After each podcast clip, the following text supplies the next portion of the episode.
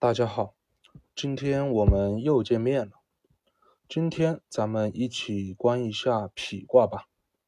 说到否卦，相信大家都听到的最多的是“否极泰来”这个句子，大致意思是苦难不会太久，困难到极致了必定会反转。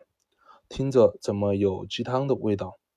什么是鸡汤？听起来很爽，完全正确。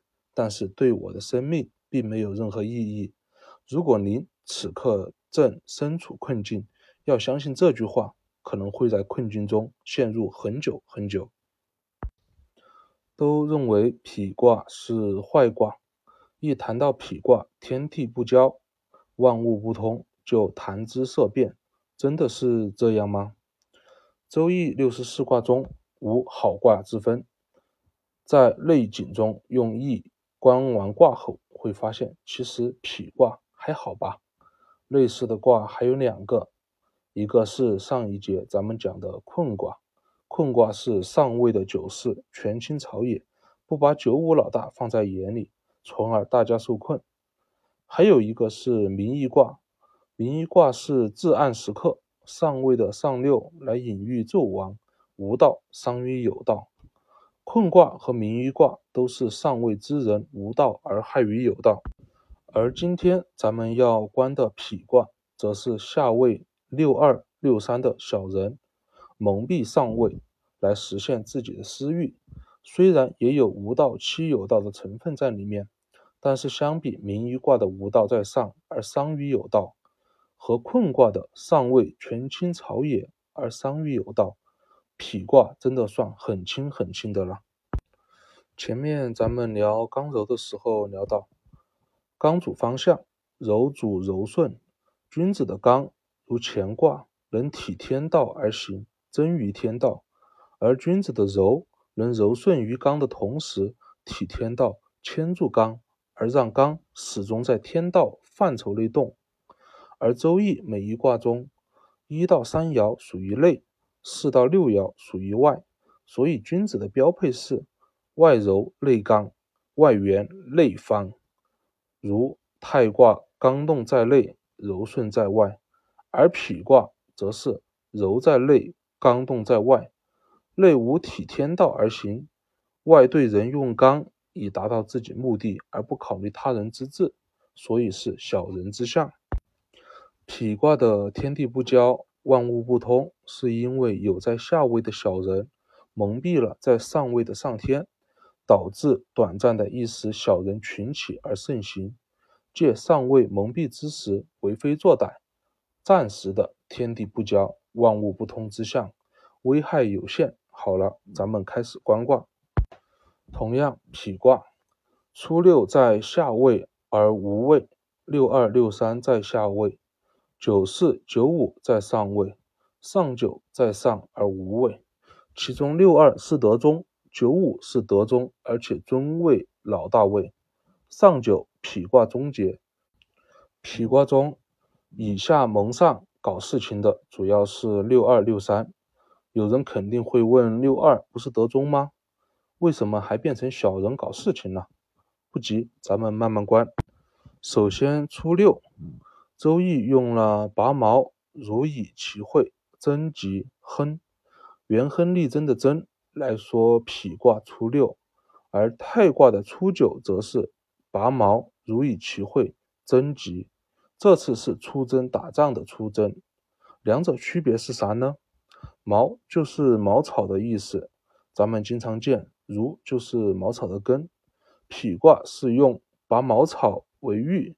咱们地面上的草在否卦小人照长的时候被小人拔了，但是咱们埋在土里汇聚的根依然完好，有根在依然会再长。做好自己的事情，不要被小人同流合污。相信老大只是暂时被蒙蔽，会有擦亮双眼的时候。而太卦则是把茅草喻为小人，当处太卦君子道长之时。出征拔小人，就像拔茅草一样，要连根拔起。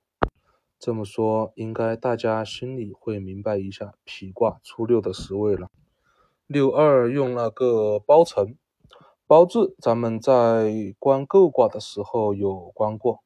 构卦的九二和九四都在遇见初六后，对初六一见倾心，用包以待。这个包就是女性怀孕，肚子包着小孩，像对待肚中的小孩来对待对方。有过小孩的朋友应该都体会过，定时怀孕检查，胎动多了或者胎动少了，都异常紧张，去医院检查，连日常吃饭哪些能吃，哪些不能吃。更是谨慎、谨慎又谨慎，那是真的，一举一动无时无刻都放在心上，随时准备应对。包主要用在刚对柔，需柔来硬刚时用则合道，而今六二则是以柔来包刚，以下用包来对上。小人道长之时，下位的小人将上位的人日常起居、行为举止。都放在心上，自然小人吉。若在明一卦道消之时，大人的做法是彻底隐藏起来，保全自己，或是舍身成仁，当死则死。而否卦则不用，因为否卦的上位则本身是好的，只是暂时被小人用包蒙蔽了。咱们能直接指责上位者不对吗？当然不能。在否卦小人群起之时，咱们又能直接开骂小人吗？当然也不能。所以大德之人在否之时，反而用否，在内景中用亨，了解了一下形势，可以也学小人的做法嘛。你们去包上位者干坏事，我也去包上位者，借上位者阻止你们干坏事，不就好了？这就是六二的十位，在痞而用痞，非大人而能做。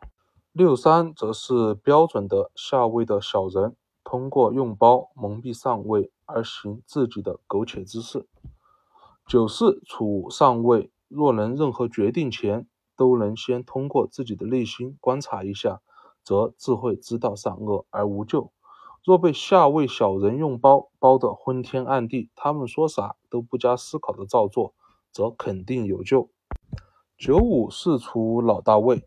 若自己心中清明，这点下面扰乱的小人群起而道消，要终结痞之时，还不是一句话的事，轻而易举。